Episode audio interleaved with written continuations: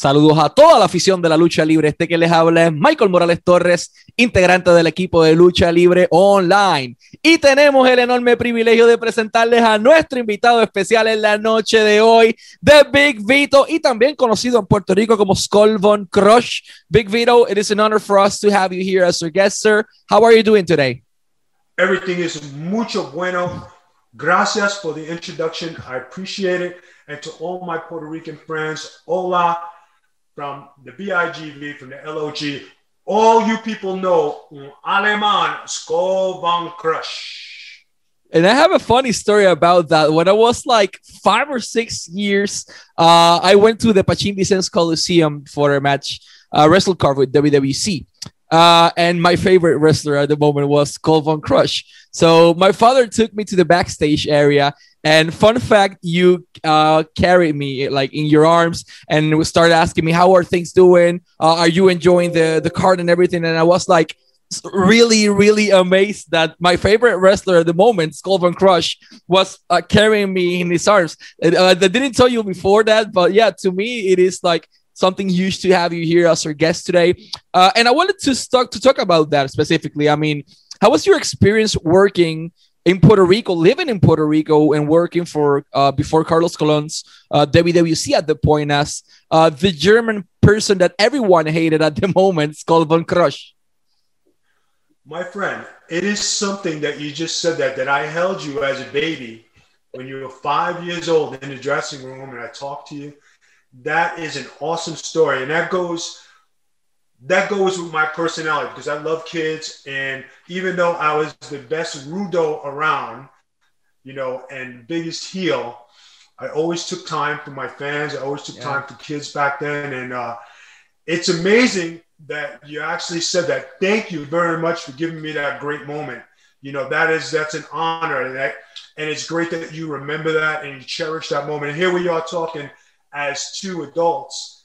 And, um, I know it's an honor for me. I know you must be totally excited because when you're five and you're sitting there with the Mickey Mantle of uh, of, of wrestling and you you know the biggest lucha and you say, "Wow, this is something." Thank you very much for that. I appreciate it. And Thank you, talking about my time in Puerto Rico, wrestling for Carlos Colon, the WWC, probably was the, one of the best times of my career not only because I got to live in Puerto Rico and learn the culture, the customs, learn the people, which were very gracious and um, always a good time. You know, Puerto Rican people, what, what people don't understand is, you know, they might not be the richest people, they might not have the best casas, but they always have enough food to feed everybody. They have enough Finlandia and cerveza to, to drink an army. They have the best music and they have the best dancing. Everybody wants to have a good time. Very gracious people, right? So that's why, like, one of the things I loved about Puerto Rico. Plus, when I lived in Isla Verde, I got to live on the beach. I ran the beach every day, go in the water. It was like one of the best things. Like, you live the Caribbean life, and like, I know for you, you know, it's like every day you live on vacation. For me, it was like that is my ultimate goal eventually is to buy a casa on the beach because I love living on the beach. I love the, I love that lifestyle. That is me 100%. And thank you for letting me remember. And I tell you, if anybody's out there and they go to Sullivan's Barbecue, that is my favorite place to eat out of it. The Metropol, Denny's, you know, the sandwich shop right down the road on Isla Verde Boulevard, going all the way down. I don't know if it's still there, but there used to be a, a, bakery sandwich shop. And I made friends with the owner and I took everybody in there to get sandwiches. The sandwiches were this big, right? The guy used to charge us $5 a sandwich. So a lot of times it was either Sullivan's or the bar or the sandwich shop. So we had the best of both worlds. And then I worked a deal with Denny's where we got a turkey sandwich, mashed potatoes, and a, and a, and a soda for two two dollars and twenty five cents. Oh, wow. Then I made made friends with uh, Ed Figueroa, the owner of Lupi's, and anytime he seen us come in, we would always buy uh, you know, soda and we'd eat the chips. So when they used to have the big turkey drum legs, he used to give us all a drum leg so we can eat. So I think that was pretty pretty cool story. A lot of things that people don't remember. And also, there was a Hooters in yes. San Juan that we used to go to, and we used to go on Monday nights. It was the wing night, and you talk about watching Nick basketball, the Bulls, Michael Jordan, but we ate like champs. There might not have been a lot of chicken in the wings, but there was the, the bread was good. I'll translate that to Spanish. Eh, Vito vivió un tiempo, un periodo de tiempo en Puerto Rico. Obviamente le comento la historia de que yo tuve la oportunidad de conocerlo cuando yo tenía cinco años. Él me cargó en sus brazos eh, backstage en una cartera de WWC. Eh, y obviamente me agradece por la historia. Al contrario, agradecido con él por, por haberle brindado a un joven niño en aquel momento dado esa oportunidad. Pero volviendo al punto, Vito vivió en Isla Verde, en Puerto Rico, por un periodo de tiempo. Y él recorrió todo lo que fue Martin Barbecue, Metropol, el Denny, la panadería que hace los sándwiches de un pie todavía. Se llevaba todo el mundo para allá y comían todo el mundo juntos. Eh, bueno, obviamente tenías el Hooters que decía como que el pollo no era lo mejor del mundo, pero el pan sí sabía bueno, era un buen ambiente. Y habló muy bien de los puertorriqueños en el sentido de que él dice que tienen suficiente comida para alimentar a una familia y a todo el mundo que venga de afuera y tienen suficiente cerveza para eh, darle de tomar un batallón, un army completo. Eh, y él siempre recuerda eso con mucho cariño y a la gente de Puerto Rico, al igual que Puerto Rico recuerda con mucho cariño uh, a Big Vito. Uh, Vito, let's you know fast forward a little bit in time. Uh, you worked for WWF at that point uh, from 1991 to 1993. Uh, you did multiple roles for them. Uh, how did you know you were working with for WWC previous to that, uh, and even during that? But how did you got to the WWF for the first time? I mean, who was the person that gave you the call and granted you your first opportunity? Well, I was I was broken into business by if everybody in Puerto Rico knows um, the super medicos Johnny Rodz and Jose Estrada. So um, when I went to Johnny's school, um, I was uh, going to the independent shows, and a lucha named Sonny Blaze, who was doing the talent scouting for the WWF TVs, asked me, he says, Skull, would you like to come to the TVs? Because he's seen I was, it's my first year in the business. He said, Would you like to come to the TVs? So I said yes, and I started going to the TVs. What people forget is that wasn't my first time in Puerto Rico. I worked for the LWF before Carlos.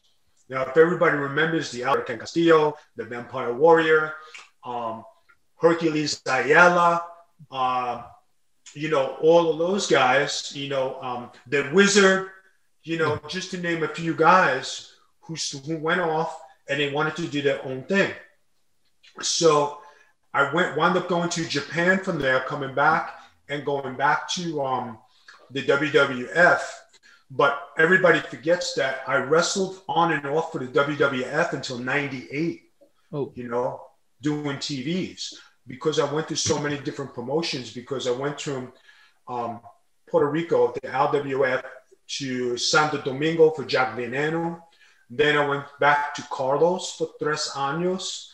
Then I went to ECW. I went to Japan for All Japan. Then from ECW, I went to WCW. You know, so I mean, in that 10 year span, I did mucho, mucho lucha for many different companies. I'll translate that briefly to Spanish. Vito, antes de llegar a WWF, que había trabajado en Puerto Rico eh, para la WF. Pero el detalle interesante está en que fue los supermédicos José Estrada y Johnny Rods quienes lo ayudan, vamos a decirlo de esta manera, a impulsarse en el negocio. Y en su primer año, eh, Sonny Blaze le dice ya que si quería venir a los tapings de WWF en aquel momento dado, y él obviamente llega. Eh, durante ese periodo de tiempo, lo interesante está en que él estaba trabajando en Puerto Rico, eh, para, la, esa empresa anteriormente mencionada. Estaba trabajando para República Dominicana con Jack Veneno. Trabajó también para ECW. Trabajó para WCW. Trabajó en Japón para, eh, para All Japan Pro Wrestling. Y vuelve a Puerto Rico de igual manera a trabajar con Carlos eh, para la WWC. Pero fue de esa manera que surge esa oportunidad. Y en 10 años él hizo demasiadas cosas de manera simultánea. Since you mentioned ECW, how was your experience working on the original version of ECW that everyone loves and cherish? I think it was that was the biggest part of my career because like when I went to ECW, I had just come back from All Japan and I didn't have a job. And everybody said, How come you're not in the WWE? And I couldn't answer them because I was like, All right. So it was more or less, I had too much bravado. I had too much, you know, machismo yeah. if, for Spanish people to understand. And when you have too much machismo and you have that bravado and you're proud, sometimes you you're too good for your own good. You're too you're too uh how would you say? You're a great wrestler, but nobody wants to wrestle with you, right? Because you knew how good you are and everybody you passed. But then when you come to the company you want to work for, and then they see, oh, what is he going to do here? So you have to take a step back, earn your keep. And it was the best thing I did in my career. It was wonderful to work for ECW, no problemas. It was a great learning experience. Just like wrestling for Carlos, it is the best education you can get in lucha because you learn how to wrestle in a territory and the Puerto Rican people believe in the angles, they believe in the wrestlers, they believe in everything. That's how powerful it was. It's more powerful than the WWE. So when you talk about wrestling back then, it was the real deal. It was. Ah, I'll translate that briefly to Spanish. Le pregunté por ECW. Él me dice que esa fue una de sus mejores decisiones y uno de sus mejores momentos de su carrera. ¿Por qué momento? ¿Por qué? Él ya estaba regresando de All Japan. Le preguntaban, ¿por qué no estás en WWF? Él simplemente responde por ese orgullo, ese machismo, como describe, de que él sabe su valor, él sabe lo que puede dar como luchador y en aquel momento dado enfrentarse tal vez al resto de las personas y que su nombre no tuviese o su marca eh, fuese pisoteada, pues no era una alternativa. Entonces llega a ECW y al igual que su experiencia con Carlos Colón en Puerto Rico, lo describe como una de las mejores experiencias educacionales en cuanto a la industria de la lucha libre eh, que ha podido obtener. O sea, fue algo que lo ayudó a crecer personalmente, pero que lo educó dentro de, de la misma industria. Uh, you also mentioned you worked for for WCW there. Uh, you won the tag team titles over there for, for two times, and and you were the, the hardcore champion as well uh, in yes. in WCW. Uh, how do you felt? You know, capturing gold in one of the main companies in the world for the first time when you won the tag titles. I mean, you were a wrestler that was you, you know you prove everyone in the world how good you were. Puerto Rico, Japan, Dominican Republic, U.S., everywhere. But finally, somebody uh, you know uh, believing you to be the man holding the belt. How did you feel at that moment? I think when I signed the contract for WCW, right, and you got to remember, I already had the experience wrestling in the big companies, right? So it wasn't like I just went there like just green, you know, and no experience. So when I went there, I had a sense like I already wrestled in front of these kind of crowds. I was already established, but it was a chance at the big time. And I don't think it hit me that I was champion and walking down the aisle till a couple months later when it was one uh, thunder taping. I'm standing at the curtain and I'm saying, wow, I'm in WCW and I'm tag team champion. Like it didn't hit me until like that one moment, you know, because I'm working hard, I'm grinding, I'm grinding, I want to be being champion. It was like, wow, did this just happen? You know what I mean? And the champions in the WWE at the time was, you know, um, D-Generation X. So there we are with DX and the Mamalukes, the two top tag teams in the world. You think about that, people. That's that's pretty good company. And when you're compared in that light, you know, that's pretty awesome. But then when I went on a singles run, every I mean, I wrestled all the big names nobody could say, you know, eh, I was a good match. I was a good lucha. I did everything. I was right there at the top of these guys. When I won the hardcore title and I beat Terry Funk for the title, Terry Funk was very famous in Puerto Rico and had some of the great matches there. And he was a great hardcore champion.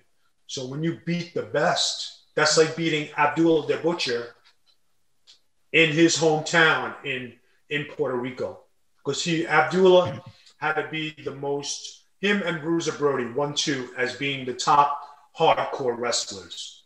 Do You know what I mean? So when you beat Terry Funk, that's good company. I'll translate that to Spanish. En aquel momento dado el trabajo para WCW, estuvo un periodo de tiempo, ganó dos veces los campeonatos en pareja, ganó el campeonato hardcore de igual manera. Y le pregunto cómo se sintió él cuando finalmente le dieron esa confianza de ganar un título en una empresa grande. Entonces, cuando él firma con WCW, él no estaba verde, ya era un veterano, tenía experiencia, había luchado por todo el mundo, pero llega el momento dado en que le dan los títulos en pareja a los Mamalukes y él no reacciona hasta que va a salir por esa cortina, que ve todo el mundo en el público que tiene los títulos y dice como que, wow yo tengo los campeonatos en pareja. WWF al otro lado, en medio de la guerra de los lunes por la noche, tenía DX y los Mamalukes estaban al otro lado con los títulos, o sea, que estaban al mismo nivel. Entonces, cuando él gana el campeonato hardcore, él no lo ganó de cualquier persona. Él dice, ya me enfrenté a todos los nombres grandes, di una buena lucha siempre, pero cuando gana el campeonato hardcore, él lo gana de manos de Terry Funk, una leyenda de la lucha libre hardcore, que es el equivalente a derrotar a Abdullah de Butcher o derrotar a Bruce Brody, que es como que el top hardcore en Puerto Rico o en su hometown. O sea, gana el título de una de las leyendas más grandes en uno de los momentos más épicos que muchos de nosotros siempre vamos a recordar. Uh, you returned to WWE at that moment uh, in 2004, and you worked there for for three years. But I particularly was, you know, pretty upset because the gimmick they worked.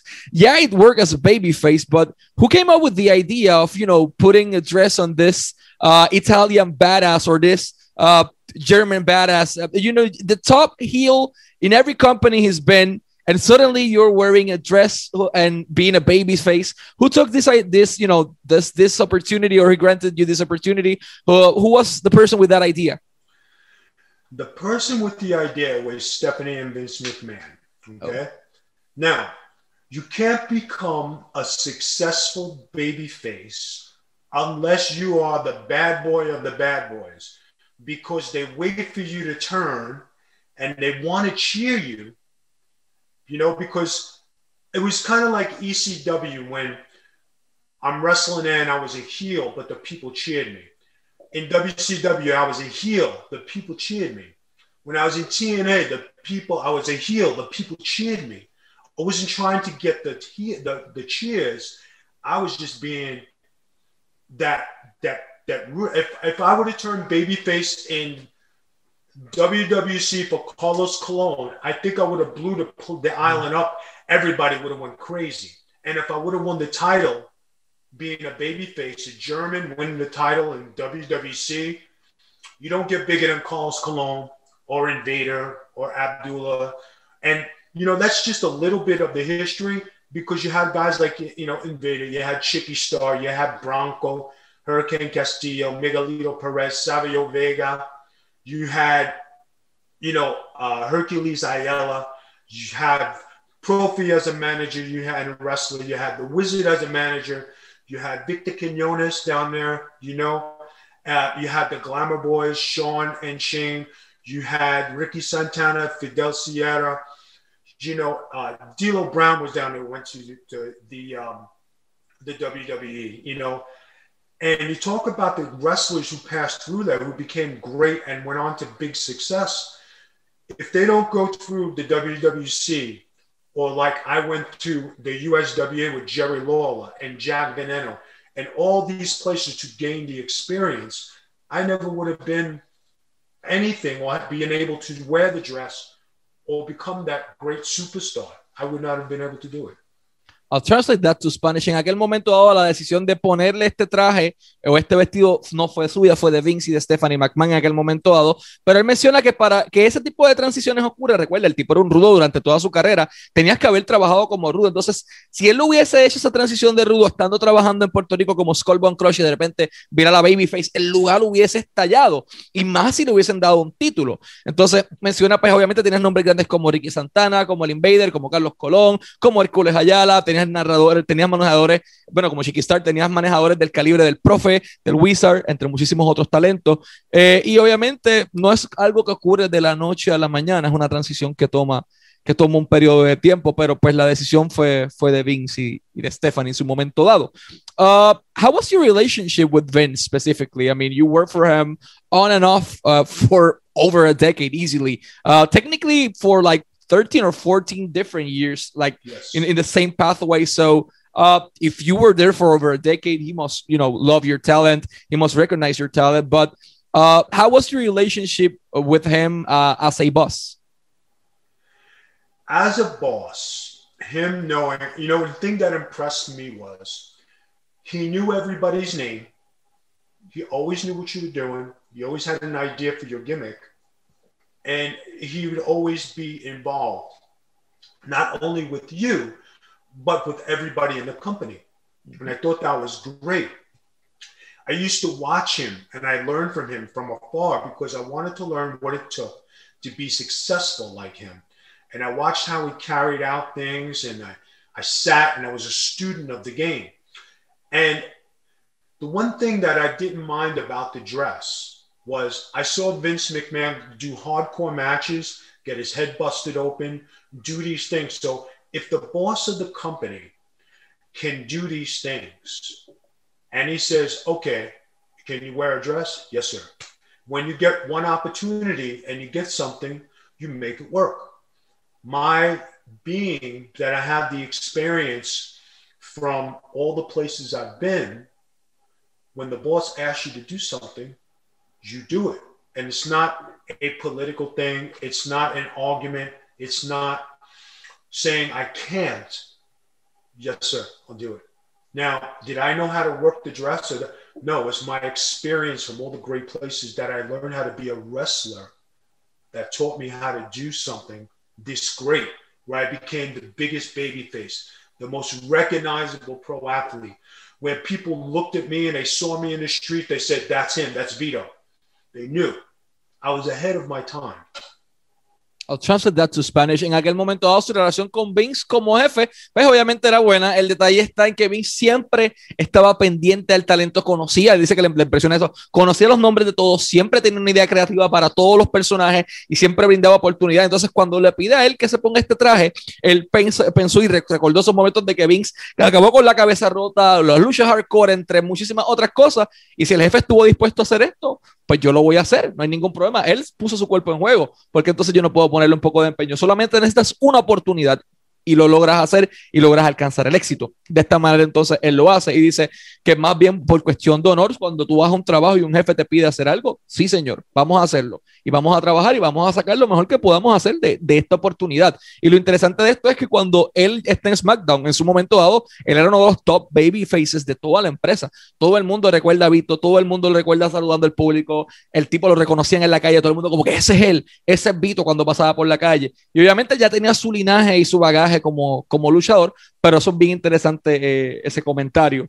Uh, after you, uh, you know, you've done many things, but you were you work also for for IWA in Puerto Rico for a while, for for Savio, for Miguel, for Quiñones, for everyone. Uh, how was your experience working on IWA, and why do you think the company, uh, even with so much success, uh, it suffered that downfall that that it suffered, and we know everything that it is as it is today? Okay. When I went there, Savio promised me, he said, Vito, I'm going to bring you down and I'm going to give, bring you to IWA, right? And you had Mario Savoldi come in at the time. Yeah. You know, he was one of the owners. He was not Puerto Rican. He wasn't one of us. And I consider me being Puerto Rican in that way because I was part of the family and I spent time down there.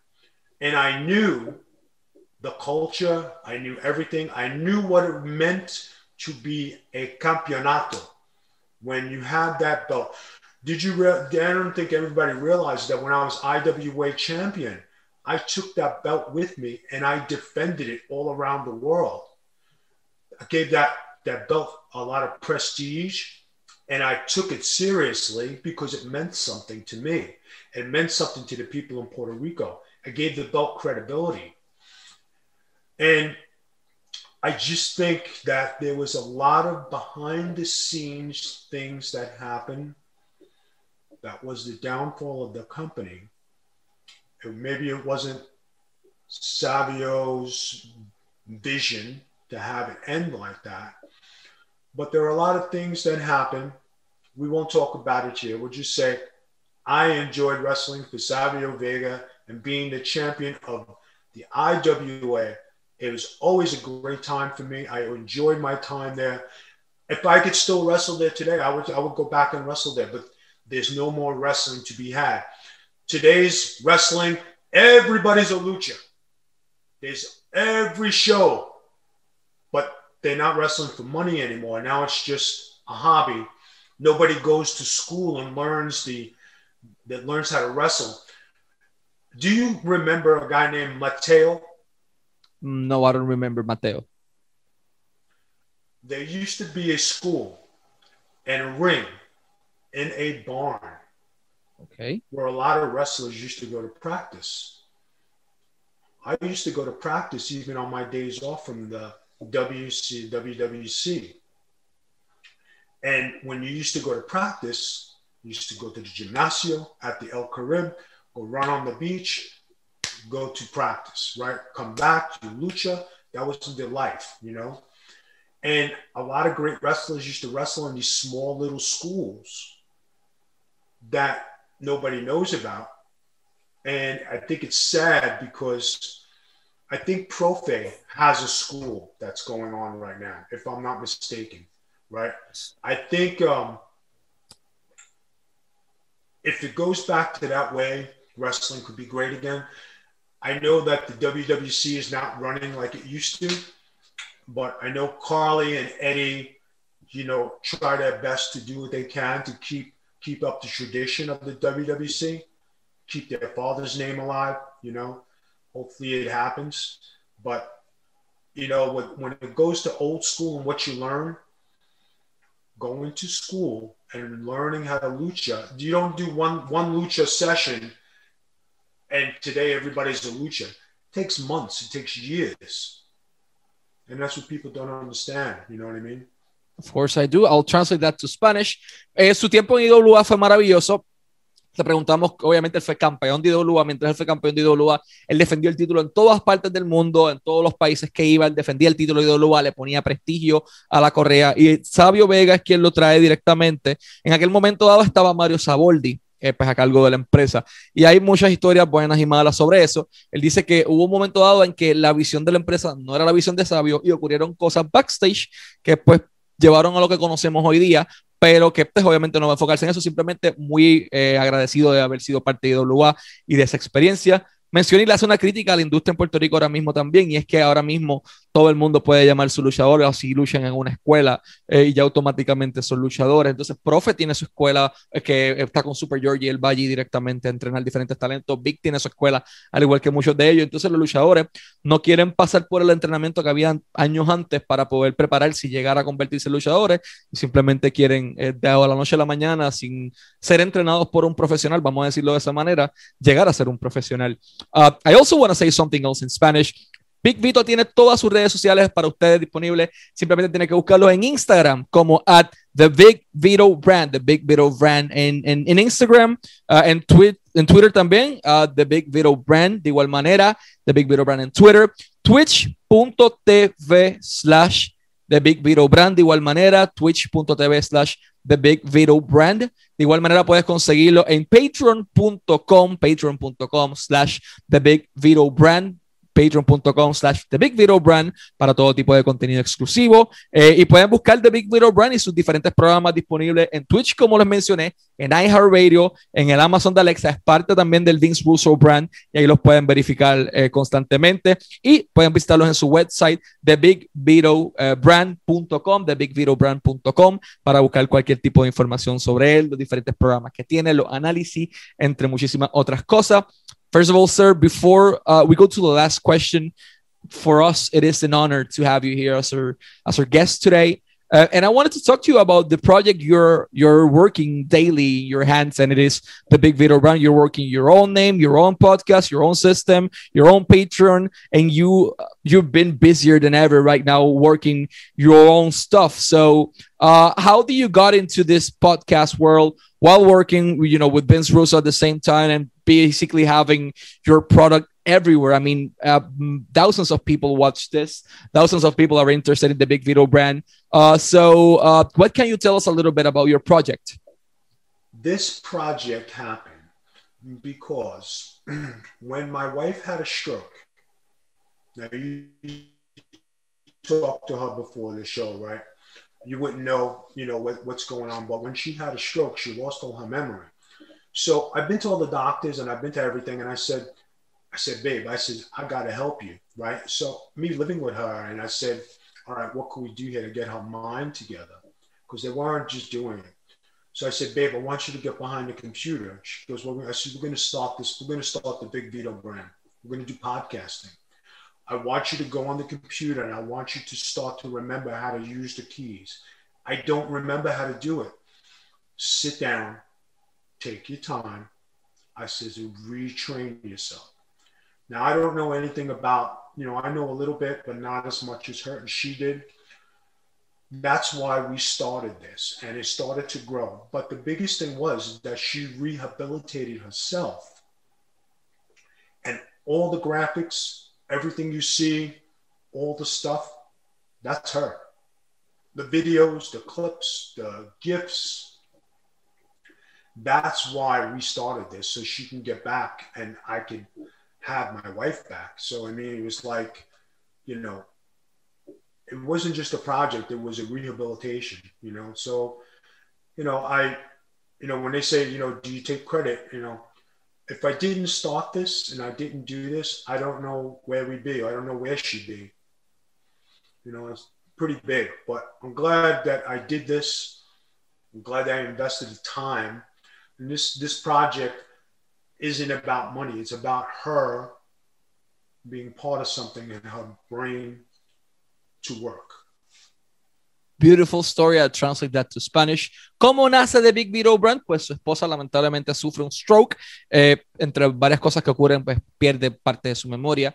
Eh, y The Big Vito Brand comienza para poder ocupar la mente de su esposa y llevarla en este proceso de rehabilitación. Entonces la sienta frente a la computadora, vamos a iniciar un podcast. Se va a llamar The Big Vito Brand y empiezo a hablar del concepto, eh, pero ya no se acordaba cómo usar eh, los keys, el keyboard de una computadora. Eh, y entonces en ese proceso de rehabilitación poco a poco es que comienzan a, pues, a expandir esto un poco más a lo que lo conocemos hoy día con Noel. Pero lo interesante de esto es que nace por la intención de Vito y el amor de esposo de de ayudar a su esposa a rehabilitarse y a cambiar su vida y de no haber sido por este podcast y de esta manera eh, su rehabilitación realmente no sabría que, que, hubiese ocurrido. Así que más allá de un podcast común, es un podcast con mucho sentimiento, con mucho conocimiento y pueden verlo, de repente están en Disney, de repente puedes ver un GIF, te puedes ver algún meme, puedes ver diferentes cosas de su vida personal, pero puedes hablar de la industria de la lucha libre actual, de sus tiempos y de diferentes cosas. Simplemente vayan a patreon.com slash The Big Video Brand y háganse miembros de, de este increíble canal eh, y de este increíble producto. Sir, it's for us, it's been more than an honor to have you here as our guest. Always wishing the best of luck and success in all your projects in your personal life and have a great day. And thank you for your time. All right. I got one more thing to say. I know there's a lot of guys out there that I wrestled with in Puerto Rico. Okay.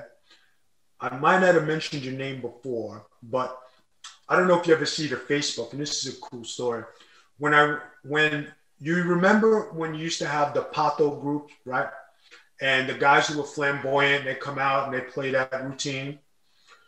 Well, there's a group on Facebook who we still are friends. And every time we go on each other's posts, oh, that's Pato. This is Pato. We're a big Pato community, right?